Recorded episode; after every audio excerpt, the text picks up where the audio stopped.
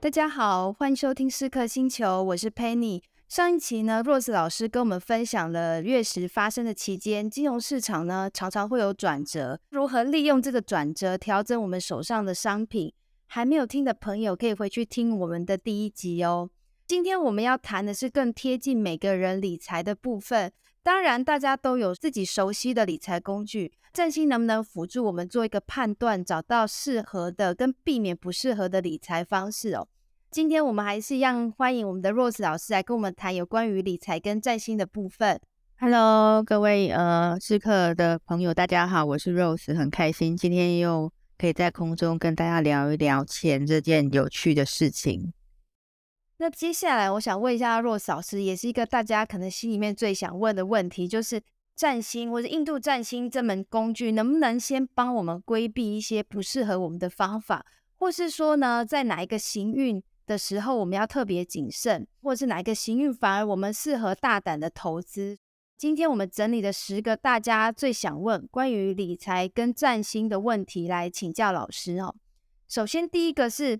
我适合哪一种理财方式？我是心脏跟胆量够强，可以承受高风险、收益比相对高的投资商品，还是我可能偏向稳定，或者我适合投资房地产？请问老师哦，选择哪一种适合我的投资方式？星盘上看得出来吗？啊、其实是看得出来哦。实际上，像我们每次去做理财投资，银行不是都会给我们填一些问题，然后确认说我们适合是哪一种，什么成长型啊、积极型啦、或者稳定型这样子。那呃，实际上在占星里头也是有一些方法可以。呃，帮我们确认，就是说自己是属于哪一种形态的呃理财方式。那我举一个例子好了，比如说像大家耳熟能详的华伦巴菲特，那么想也知道说他就是那种定型哦，也就是说他一旦投资，基本上他很很少会随着市场的变化而改变他投资的策略。那像这种的话，很明显的就是他在这个呃摩羯座啦，或者土星。的能量非常的强，那的确哦，就是他上升是在射手座，可是他的土星就是在他的一宫，然后呢，他的财帛宫呢，也就是位在这个摩羯座。那这种这种就是土能量或者说土星的能量比较强的人呢，他可能适合的理财工具就是像华伦巴菲特这种，用所谓的呃像民生用品比较贴近我们生活的这种股票的标的呢，或者是说他也很建议我们用 ETF 来做理财。那有些朋友们呢，他可能就是火象或风象的能量比较强，就是说整张星盘来看的话呢，比如说他上升可能就是属于比较冲动的牡羊座啦，哦，或者是说呃，他有个火星在他的财帛宫等等的。那这样的朋友们呢，他可能会觉得说，像巴菲特这样的理财方式实在是太慢了哦，他想要短时间就能够致富哦。那像这样的人呢，可能他会觉得他采用比较高高杠杆的这个理财工具，他会比较舒服。但是当然前提就是说，他这个呃相关的配置，也就是所有这个有关的投资的配置的行星或者是宫位呢，他必须要有有利的呃吉星啦，或者是配置良好来去支撑他这样子的一个行为。否则的话呢，他还是会蛮容易偏向所谓这种财运起起落落的。这种可能性哦，那所以我们在看一个人呢，能不能呃投资什么样的工具，首要的还是会看说这个当事人有没有投这个承担风险的能力。如果说他承担风险能力比较差，或者说他星盘本身就是属于那种大起大落的，那么我们会比较不建议，就是说他做太过于投机的这个投资，还是希望他能够。呃，走比较保守的，就是定期定额啦，或者说像巴菲特这种比较保守的方式。然后虽然比较逆逆人性，可是如果说你的星盘就已经确认，就是就是你的生呃你的一生可能就起伏比较大的，那何必去硬刚呢？哦，这是我自己在碰触这些朋友们的问题的时候，经常会给的一个建议啦。嗯哼，是。因为最终我们主要目的还是赚到钱，那只是有些人可能是需要比较长的时间。第二个问题呢，我们知道说，印度占星学最大的特色是看这个整个人的格局，包括他的财富的格局。从印占的角度呢，有没有人天生就是有钱，或者是天生就是没有钱？应该说，他这一辈子的目标可能不是在物质世界享受，可能是精神世界提升。那这个星盘上看不看得出来？也是看得出来的。哦像有些朋友们呢，他本身在。呃，比如说以印占的角度来讲的话，他可能很多行星并不是在我们所谓比较世俗的宫位哈，比如说像呃跟钱有关的宫位，哦，就是二宫啊、五宫啊、十一宫这样子，他可能落的宫位是比较四啊、四呃，就是六四宫、八宫或者是六宫或者是十二宫等等这种比较呃相对来讲，我们听老师常常讲的，就是我自己自己老师听老师常常讲的，就是所谓的异路功名的宫位哦。那这样子的人呢，其实基本上第一个，他们可能对于钱这件事情本来就没有那么大兴趣。哦，当然很多人就说，哎呀，每个人都应该要爱钱啊，但是但是其实不尽然哦。有些人他天生就是比较是这种，哎，不是那么世俗性，或者是说他家里的教育本身就没有让他觉得说，哎，赚钱这件事情是最重要的一件事情。尤其是像我们看那个。呃，现在的年轻人哦，坦白说，无论是尤其是亚洲啦，然后像像日本就很明显，就是所谓那种躺平族哦。那他们就是因为外在环境的关系，他们对于赚钱这件事情，好像就没有像以前的人那么样的积极进取。那这样子的一个个性来讲的话，当然就会影响他的这个钱财上面的格局。那当然也有一些人天生真的就是有钱，那这种天生有钱的一方面。来自于继承的会比较多啦，比如说他可能房地产呐、啊，然后四宫比较强啦，或者是八宫比较强的这种天生有钱的，他也不见得就是会有呃赚钱的动力，因为他本来就有钱的，他没有必要再去努力的再去赚钱。所以从印占的角度来看的话呢，我们还是会去判断说，诶，这个人是天生就有钱呢，还是说他必须要透过后半辈子努力。去赚钱才有，或者是说他其实他的人生的使命就不是在于赚钱这件事情，而是在于呃精神上面的。好，那这些其实都可以从呃占星盘的配置看得出来的。那请教一下，像老师刚说的，他这一生的使命是在精神上面的一些提升，可是他还是很在乎物质的这个。财富的这一块，那这种的拉扯，老师会对于这样子的这样子命盘的格局呢，有什么建议吗？或者说你对于身心灵，呃，是比较呃，算是取向比较强，但是又想赚钱，但实际上你还是可以用身心灵赚钱呐、啊。我举就举一个比较极端的例子，但是可能不适合每个人都适用，那就是奥修啦。Oh. 但奥修它本身就是很多行星在八宫，然后那它其实。呃，在灵性层面上面是很强的，那他就想办法，也不是想办法，他可能自然而然的呢，就散发一种所谓灵性的这种呃修行的一种氛围，让大家想要跟随他，然后他口才也也很好，那么他就走这个路线，然后再或者是说，像有些朋友们，呃，他可能就是像跟我们同同样的行业的，就是算命这个行业哦，就是说，呃，利用命理的工具。来去帮自己做一个简单的投资的规划，我觉得也是可行的。但你你你能不能借由这个呃所谓的命理工具赚钱？但最重要的还是自己有没有凭着星盘，然后或者是说凭再借由一些这个其他的投资工具结合起来做有纪律的投资，我觉得这是最重要的。因为呃，即便我们有这个工具。但是如果我们的心态没有做好调整，或者说并没有嗯、做好所谓的什么时候该买、什么时候该卖的这样子有纪律的一个呃作为的话，实际上也是不是容不不是很容易赚钱的。所以这其实也给一些朋友们一些算是呃提醒啦哦，就是说很多人会希望借由命理的工具来赚钱，但是呢。不是只靠这些工具就可以，最重要还是我们的心。那我们的心是要修的，那怎么修的话呢？当然，呃，是一个很大的学问哦。那这个有机会我们再慢慢聊。是是是。那第再来想问一下老师，从印占的角度呢，有那种天生适合投资，就是天生的投资好手，或者是千万不要碰钱，把钱或者把财产交给别人，反而会更好的这种星盘呢？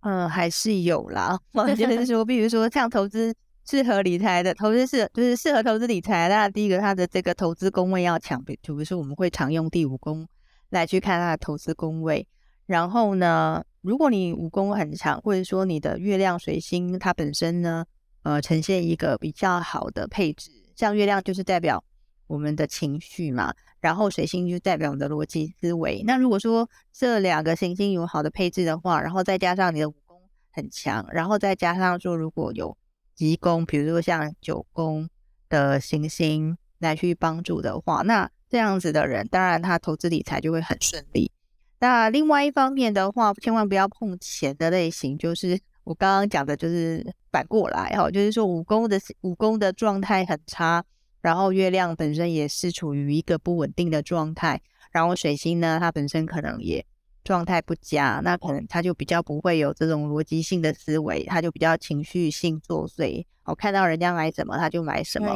或者是说明明买了一个不错的标的物，可是。呃，等了几天没有涨，他就卖掉，哈，这样子的一个个性的朋友们呢，呃，可能就比较不适合，就是呃，不靠自不不靠其他的工具，然后应该说这种人不可能就是先天是一个投资好手，他势必要做很多很多的功课以及自我的修炼，还有办法去做投资这件事情。嗯，那这个是需要时间的。那如果说你真的不适合，我倒觉得。也不一定要用股票投资，或者说呃一些金融呃工具来做投资，你可以去发展一个你觉得你喜欢做的事业或者是兴趣，然后让它发展成可以赚钱的一个呃能力。我觉得这反而是比较比较符合我们的星盘啦。我觉得不用说呃我自己不能够投资，然后我就硬要去去跟他对杠哈。其实我们还有很适合我们自己赚钱的方法的。是。可是这样听起来的话，投资市场其实刚老师讲到是逻辑、理性逻辑跟耐心，其实听起来就是跟风象跟土象重的人，其实在这一块上反而是比较有利的，可以这么说吗？对，其实我发现就是说，除非像那种先天就家里很有钱，然后他本身就有很大资产去跟这个市场搏的那种人。比如说他知道，比如说有些人是这样哦，他可能呃买一个同同一个标的物，然后这个标的物实际上他他也是会赚钱的，只是说他刚好遇到一些外面的风险，比如说像我们去年呐、啊，整个市场不好，然后很多好的股票不不是也都跌得。呃，歪七扭八的吗？对。那但是呢，有些人他可能就直接卖掉，然后就亏。嗯哼。那但那有些另外一些人，他就因为家里有一些资产，或者说他本身就是已经有累积的一些呃储蓄，那他就加嘛，或者说他逢低就逢一个比较低的价钱，他就就在买进，然后等到整个市场回落之后呢，他再看状状况卖出。所以这个东西的话，大家就要考验，就是说这个人第一个。他本身对钱财，他是不是有所谓的累积的能力？那累积的能力，当然就是要看土星，或者是说呃土象星座比较强的人。对。然后呃理性的风象星座呢，基本上他也可以去判断，就是说我在这个时机点要该做什么。哦，这两个就非常的重要。还有月亮，当然它其实我觉得它也很重要，是因为月亮代表我们的情绪。坦白说，我们一辈子所做的呃决定呢。百分之八十都取决于月亮，因为月亮是情绪的动物，它会影响你的思考。如果你对你的月亮不好的话呢，它就会给你，它就会扯你的后腿哈。所以呢，如果你的月亮状态不佳，坦白说，呃，我会觉得在投资的时候就尽量不要自己来，就还是让身旁比较理性的朋友们帮你做做这个建议会比较好。是。那老师刚刚提到的那个月亮，或者是说风象或土象，这些都是在印度占星盘上来分析，是吗？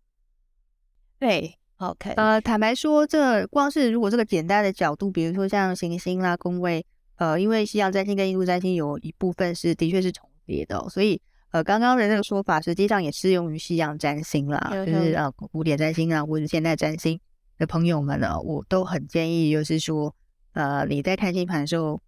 要做投资之前，要先确认好自己的月亮跟水星的状态是不是够好。如果不够好的话，必须要做一个呃就是要强迫自己做一个比较有纪律的规划，嘿嘿或者说请别人来帮忙，否则你靠自己，你肯定肯定就是会会输钱的。嗯哼，那像像印度占星啊，有没有对于哪些星座更容易获得财富？这个这一点可以来分析一下吗？其实刚刚主持人就有提到了，然后的确土象的话，在致富这件事情会比较呃有几率。那当然，土象有一个坏处，就是说，因为他们有时候过于谨慎或保守，以至于他们不敢放开手去做更大，那就是大手大脚去规划钱。比如说，呃，我刚刚再提一次的这个华伦巴菲特，那很明显他就是属于这一类型的人哦。那再来就是说，呃，像风向刚刚也讲到，就是说理智，但是他们有一个状态，就是变化也比较多，尤其是像这种双元星座，双子啊。哦射手啊啊双啊双子座了哈，因为射手是那个火象，那双子座的话，他就有点就是想要脚脚踏两两条船，然后贪多嚼不烂的这种状况。他就是会让我这里买一只，然后这里买一只这样子，然后呃，他可能也偏向会做比较快速的呃股票的这种轮动哦。所以呃，风向基本上虽然说他可能呃够理智，但是也有可能会让他呃。比较多的变化。那 overall 的话，我会觉得说，其实每个星座它都有它的强项跟弱项，就是说，它可能有他在投资上面擅长的部分，或者说我们需要截取的呃部分。但是呢，也有那种我们想要避免的，比如说像火象好了，它动作很快，所以呢，它一旦看好一个标的的时候呢，它就直接快速向前，然后呢做好决定。那这个这样的特质的确就很适合去做一个比较短时间的，然后甚至像我们前一阵子很流行的所谓当冲哦这样子的的的状况。那但是这种也很容易输钱啊，就是说你一旦时机没有判断好的话，还是会容易输钱。所以呃，不管是什么样的星座哦，你说完全的呃 overall 非常的适合，我觉得也不是说有啦，就是说基本上还是有它的利跟弊。那像刚刚讲的，我们在讲的这个图像，它就是有可能会过于保守，以至于丧失好的机会。好，比如说该卖他不敢卖，然后他就可能真的亏得很惨，这样的一个状况。所以呃，基本上还是会比较偏向于，就是说以整个星盘来去论会比较适合，就没有办法说完全的就以星座来去确确定，就是说哎哪些星座适合，哪些星座不适合，是。那接下来我想问一下 Rose 老师，也是一个大家可能心里面最想问的问题，就是占星怎么预测一个人的财富的运势？它翻成白话就是我的大钱什么时候来？这个的话就要牵涉到我们所谓的预测的系统。嗯。那么我们光是谈印度占星就好哦。其实印度占星的预测系统，呃，我觉得相对来讲没有那么的困难。但是它预测系统不难，但是它本命的论断的系统相对来讲是很多的。譬如说，他可能要考虑，就是说这个人本命星盘的配置，然后呢，还要看他其他分工图有没有去让这个本命星盘的配置强化或者是弱化。所以，呃，在本命上面论断印度占星是比较繁复的。但是如果说就是一个大运系统的话呢，呃，其实印度占星最会最最去依赖的就是白二的这个大运系统。然后他们就分这个所谓的主运或者是次运。那基本上我们会希望就是说，呃，当你的这个主运或次运刚好，呃，符合你本身的所谓的财富格局。好像有些人呢，他可能呃二宫啦跟十一宫的主星有互相连接啦，或者说有一些呃互相的相应啊等等的，那么它就成为一个所谓的财富格局。通常呢，当我的大运呢。来到这样的可财富格局的这个呃行星的时候呢，它就会容易发迹。好、哦，那再来就是说，我们也会看这个行运啊，transit。那么行运呃，它一样碰触到这个呃跟财富格局有关的行星的时候，它也容易发迹。所以这是很容易判断的内容。所以印度占星对于呃大运来讲，我觉得相对来讲是比较简单的。所以这样听起来，也有可能是你有这个格局，可是你必须要有这个呃 trigger 这个触发点，这个大钱，这个财富的流才会过来，可以这样说吗？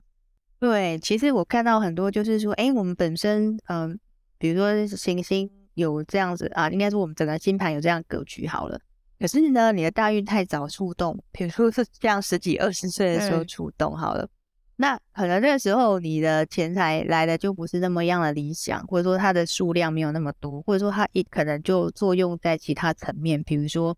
可能刚好呃长辈给你一笔钱，哦，那对于你那一个年纪来讲是相对比较多的，好、哦、之类的。但是它就如果说它是作用比较年，就是年纪的比较后半期。反而，呃，我们有足够的智慧，或是有足足够的经验，去知道说怎么样用这样的运势来去，呃，创造更大的财富。所以这个东西也是很很很 tricky，就是说你的星盘有这样格局，可是如果你的运没有在对的时间去，呃，引发的话，去引动的话，也不见得就是说，呃，就是说你的财富可能来的没有你想象中那么多，不是那么大。这是一个，就就是有点命定了，对。但是坦白说，有总比没有好，嗯，对不对？你总比这是说没有的朋友们来的好，或者说，哎，可能本身他的这个呃星盘上面本来就没有这个格局的人来的好啊。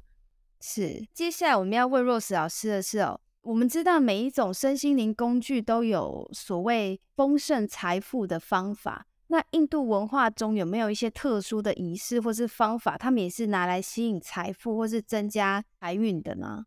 啊、其实有很多的印度占星真的超多这种仪式跟财，就是这种方法。比如说，他们就很喜欢带一些呃增强自己行星能量的珠宝啊，然后或是或是带一些黄金，就是整整身都是黄金。然后我心里想说，你如果买得起那个黄金的话，你有必要再去做这些仪式吗？那有钱人想要更有钱嘛，我这也是无可厚非的。然后另外他们也可能也会念一些行星的咒语。好，那呃像有些寺庙的话，它改运就是这样子，就是让你念某一些行星的咒语。比如说呃最典型的就是木星的咒语，它就是财富的一个所谓代表因子或真相星啦。所以呢，我们基本上都会希望自己星盘里头的木星比较强。那有些人就会用这个念咒的方式，或者所谓火攻的方式。来去吸引财富哦，但是呃，因为我个人没有去经历这些，没有去试过，所以我也不太确定，就是说究竟能不能够呃做好这件事情，或者说真的能能不能够吸引财富？嗯，因为在吸引财富之前，其实真正会去做这些仪式或者是花钱去做这些事情的人，坦白说，应该都有其他更重要的事情必须要去求的，比如说健康，要先解决。对健康，或者说我真的家公司产生一个巨大的危机，所以才会去做。因为在印度来讲的话，做这些呃仪式，坦白说也不是说太便宜啦。就是说你真的要做得好，也不是太便宜。那呃，我我说实在话，就是说像像我们呃华人世界也有很多这种相似的仪式，虽然说可能方法不太一样，但是像道教啊，他们其实就有很多这样子的仪式。那么我的确也有听过有些朋友们做这些仪式，诶，好像是有让自己的财富稍微的稳定哈。我们不能说增加，但就是稳定，至少不要太破财哈。是有这样的状况，但是我我比较就是这个东西就就是要让听众自己去试试看，或者说呃就是去经验体验。那我个人的话，我还是觉得就是说，与其去外求，或者说用这个仪式来去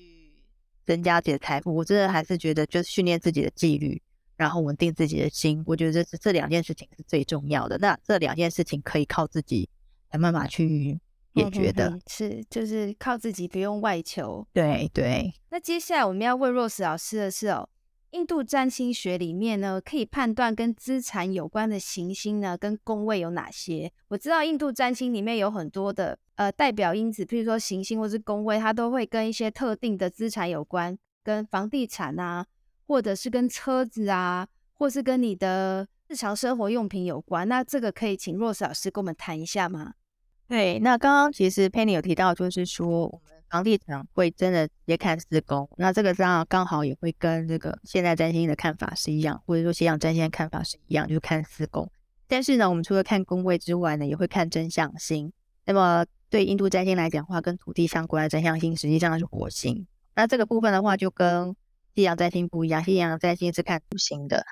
那再来就是说车子的话呢，西洋占星是看三宫，可是在印度占星的话还是看四宫。交通工具还是一样看四宫，但是呢，它的真相星就会是金星。好，因为金星毕竟它是属于一种享乐的，就是说你如果想要那种有那种好，就是非常豪华车子那种名车啊等等的，它其实是一一个奢侈品，所以是看金星哦。所以呃，基本上四宫来讲话，都是属第一个，它也代表你的固定资产，也就是不动产。那另外一方面的话，也代表说你有没有享受生活的能力，好、也就就会看金星这样子。那其他的部分的话，你有没有办法就是获得大财？我们其实最重要的还是要先看你的二跟十一宫呢有没有好的连接。那通常呢，这些行星它如果互相的映射或者是互相的连接的话呢，它通常就会成为所谓的财富的格局，叫做这个达那优嘎这样子。那还有就是说呢，呃，我们其实也会稍微看一下八宫啦，因为八宫的话呢。它跟我们的合伙的，因为八宫就七之二嘛，就是别人的钱财。那通常他都会透过合伙啦、合资啦等等的来去获得这样的钱财。所以如果说你要做生意的话，其实八宫也很重要。那这个的话就是变成说，哎，你跟他，你跟某个人合伙之后所获得的，呃，就是共同之财。哦，那另外一方面，它也跟继承有关。所以有些人想问说，我有没有办法继承家里的遗产啊？或者说本身就是家里。呃，资产蛮雄厚的，你有没有机会继承到啦？那么这个时候我们也会看八宫。那最后就是说呢，这些呃看起来其实跟西洋占星都还算蛮类似，但是有一个特色就是说，呃，印度占星非常的重视九宫，也就是说，当我们这一些行星的配置如果还不错，而且还特别的受到九宫的行星来去呃加持的话，你这个幸运才会是真的挡不住哦。因为如果说你没有九宫来加持，基本上呢，你这个幸运可能就没有那些有九宫来加持的人来的强。那为什么九宫那么重要呢？因为对于印度占星来讲的话，九宫它基基本上就跟你的业力有关。那业力当然就跟业力，我们呃以华人来讲，好像是比较偏负面的说法，但实际上对于印度占星来讲，它有正面也有负面。那么，如果你有好的行星，或者说它结构好的话，那么这个业力是好的，它自然而然就会帮你在这辈子在财富的累积上面加成。那如果说你没有这个好的业力，那么即便你的其他宫位，比如说刚刚讲的二宫、五宫、好十一宫，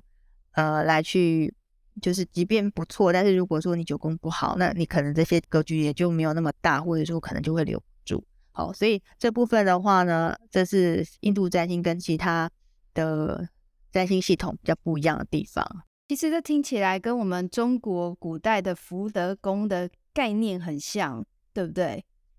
对，但是中国古代福德宫，它把它放在这个是呃，如果说以以这个紫微斗数或者是说所谓的七政四语来讲的话，那福德宫是讲十一宫，然后好是，然后十一宫的话，当然对应到西洋占星或是古典占星。啊，西洋占星或者是印度占星都都都的确也是符合，因为十一宫也代表社会财或是人人脉财。那十一宫其实我觉得它是一个很难拿捏的宫位哦。譬如说，呃，其实有些人也会说它是你的职工之二，哈，也就是说，如果你自己本身是有在开公司的话，那么十一宫的话就是你公司的财富，哦，公司公司所赚的钱。但是一般人他不见得会开公司啊，但是十一宫还是非常有作用哦，因为他有可能就是说你出去外面打拼，然后所累积的人脉，然后这些人脉呃可能会为你带来一些投投资的呃机会等等的。那但是十一宫呃除了这些之外，坦白说它也有一点点类似九宫的幸运，但是没有像九宫这么样说跟前世有关系，基本上它有点像是。西洋占星的所谓的幸运点的这种一点点这种成分，也就是说呢，你如果跟这一个社会的脉动有所连接，然后你可以感知到这个市整个市场状况的呃趋势的话呢，那表示说你的十一宫可能很强，因为其实十一宫的十一宫强的人，他很懂得去抓取市场的脉动啊，应该这么说。所以你跟他有好的连接的话，他当然自然就会为你带财。所以其实十一宫在任何的占星系统里头都算是吉宫，哦，这是有原因的。是，那接下来我们要问 Rose 老师的是，印度占星学中的金融占星呢，它有哪些特点？那它跟西方占星学相比有哪些不同之处？那我想 Rose 老师已经也回答了，呃，不论在印度占星，或是西洋占星，甚至是中国古典的七阵饰与紫微斗数，做一个简单比较。那老师还有在不同的这些学派中，还有什么可以补充给我们的吗？其实西西洋跟印度占星在看待金融占星的这部分的话呢，呃，我这样说哈，因为其实印度占星以前是没有拿来看股票的啦，因为印度没有股票，我们也知道说就是我印度没有所谓股票啊，股票是现在的产物，所以他们在发展他们的所谓的金融占星学的时候，当然也会借鉴西洋占星学。可是呢，他们一定会先把呃，他们本来就有的系统的这个呃，应该说，比如说他们对本命盘格局的判断啦，还有分工图的应用啦，还有百二大运等的应用，他们都会先用。好，所以呃，我们在判断，比如说我们在判断一个投资市场的时候呢，一方面我们会以这个所谓的世运占星来去看说整个投资环境。呃，是好或是不好？比如说，他们也是会看新月盘，好，每个月的新月盘去确认说，哎，这个月整个呃国家运势也好，或是整个社会运势是什么样子一个状况？是是是偏吉还是偏凶？那当然偏吉就有利于金融金融市场的这个发展啊。那再来就是说，他们也会很注重这个日食跟月食的判断，哈，因为日食跟月食，呃，我们上一次就有提到，它的确也会影响我们的金融市场。那再来就是说呢，他们会很希望能够获得每一个国家的所谓的出生盘。哦，那比较厉害的印度占星师呢，他们会去找出每个国家的这个出生盘之后，当然他们会做所谓的校正，然后那校正有很多方式，这个我今天没有办法讲太多，所以就先撇下，先不讲。那他确认好一个出生的时间之后，他就会用那个星盘。来去应用所有的呃印度占星的技法，譬如说像刚刚讲的呃格局的判断啦，它是有什么达纳尤嘎财富的格局啦，哈，或者是说有什么样这个呃所谓的 Raja Yoga 尊贵的格局啊等等的，然后他确认好之后呢，他就会去看分工。那分工图的话，有好多种分工图可以去支持，就是说这呃他的这个。所谓经济状况好不好，然后再去看说这个白二大运能不能去触动这个呃本命里头这些好的格局的行星哦，所以这个部分的话是印度占星比较特别的地方。那但是西洋占星的话呢，他们就会比较偏向于 transit 或者是比较大的，尤尤其是所谓的这个外行星，它的一个所谓呃朔望周期哦。那当然西方西洋占星学它呃。比如说，现在我们有天王星、冥王星、海王星嘛，对不对？那他们就会用这三个行星的朔望周期，以及木星跟土星之间的朔望周期来去找出大周期、小周期这样子的一个分别。那呃，所以它会比较偏 transit 这边的，或者说整个星象离时的状况来去做判断。那当然，西洋占星学也会用呃单一的星盘，譬如说，它会用公司盘，哦，比如说像是。公司的星盘啦，或者说公司的成立盘去判断，但是它比较没有所谓我们讲的时间主星的概念。像印度占星的话，它就有呃所谓时间主星，也就是这个白二系统的概念。那古典占星的话就有哦，但是呃现在流行的西洋占星的金融金融占星的判断比较不是用时间主星，是我自己本身呃在学古典占星的状况下。然后呢，是有发现，就是说古典占星的时间主星的概念，实际上也可以是应用在金融占星学，比如说小线呐、或者是说呃所谓的借行相运法这样子的方法来去应用。那坦白说，呃，国外目前好像没有看到一个老师是用这样的方法去把古典占星应用在这个金融占星市场上面的。对，所以其实有兴趣的朋友们呢，这两个都可以互相比较。那你当然你。懂得懂得工具越多，对你来讲，一方面也是加强你自己在判断上面的信心啦。好，那二方面呢，当然也强化说你自己本身在操作或者是做这些投资的时候呢，呃，有多一些呃，算是算是信心，或者是多一些呃关键点，嗯，哦，然后来帮助自己做判断。嗯，其实这些都是辅助的工具，最主要也是像老师刚刚讲，其实你的心态的稳定性跟你最适合自己的投资方式，这个其实是首先要先重视的。那最后一题想请问一下老师哈，金融产品的市场有很多，有没有办法从星盘上辅助我们知道说哪一个地区的市场其实对我比较有利？啊、呃，其实可以诶，像呃。这个是西洋占星也有，呃，印度占星也有，也有的叫做合盘，也是合盘，就是你把这个市场的一个，譬如说这样好了，像呃台湾市场的话，实际上有台湾的这个股票的上市盘，嗯，你可以把它的行星合在你的星盘上面去看，说，诶，它对你自己本身跟财富有关的行星是不是有好的连接？如果有的话，那当然就投资台湾的股票，那当然也相对来讲，对于它所衍生出来的。呃，金融商品，譬如说像 ETF，哈，我我讲的是整个整个市场的 ETF，不是单一单一这个产业的 ETF，不是整个市场的 ETF。然后或者是说，呃，可能有些人呢，他比较偏好美股，哦，那当然也可以，就是把美国的市场的一些重要行星跟自己合合看，然后是不是适合。如果有的话，那么当然也可以去做整个美股。市场的投资哈，我当然是还是讲一个比较大的市场，而不是说单一产业或者单一股票啦。啊。那单一股票的话，也可以啦。就是说，如果你有它的上市的时间，你也可以拿来合合看。所以其实基本上，任何你只要有时间的呃标的物，都可以跟自己的新盘去合。那债券跟基金的话比较特别，就是说，因为债券的话，呃，基本上我们也很少有所谓。债券的出生日期，像这种所谓基金，它的这个出生日日期，坦白说，我比较不不不予以建议拿来使用，主要是因为他们实际上是受到这些主环境的影响，尤其是像像基金好了，它可能就会，比如说一个区域的基金，它当然比较能够有联动的是是跟这个区域或者说跟这个国家有关的出生盘啊，或者说股票盘。哦，所以他自己，即便他自己成立基金呢，有自己的时间，但是我觉得那个并不，并不是很适合拿来做判断。所以做基金的话，我们还是要看，呃，当那那个区域呢，它第一个它的天象，也就是说它最近的呃趋势呢，是走到一个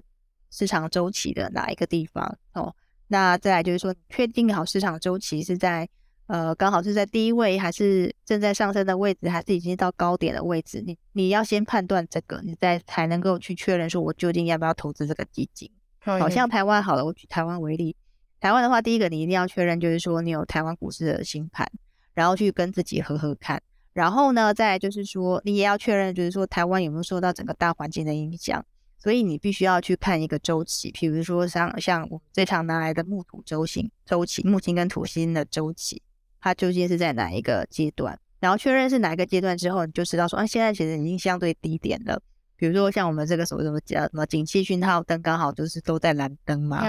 蓝蓝灯。那蓝灯基本上都是相对低点。那对于长期投资的人而言，其实你这个时候去买基金，任何的台湾有关基金基本上都不会亏。对，然后等到呃一个相对高点，比如说木土周期，它可能走到一半了，那它就是相对高点了。那个时候，然后刚好景气循环灯也在红灯吼之类的，那你就把它卖掉，那你肯定不会亏的。那你有这样子的一个大致的大格局，或者说比较长的周期的一个判断的时候，基本上我觉得投资是不会太难了。但是重点就是我刚刚讲的，你有没有那个恒心跟纪律？对，最后还是要回归这个结论。对，所以最后还是围绕在这两个关键点上。对对对。那我们今天很谢谢 Rose 老师给我们带来整集满满的干货。那虽然可能大家会听的有些专有名词可能没有办法理解，Rose 老师最近也有呃财经在线课程，那有兴趣的朋友可以搜寻一下老师的课程。今天就很谢谢 Rose 老师给我们这么多这么多的资讯。那下一次呢，我们还会跟听众朋友谈谈，也是有关于。容易致富的月数，那我们可以从那个四颗星球最近的粉书专业上看到，他们有一系列慢慢在介绍月数，希望大家可以期待一下我们的下一次节目。那今天就先到这边了，拜拜，拜拜。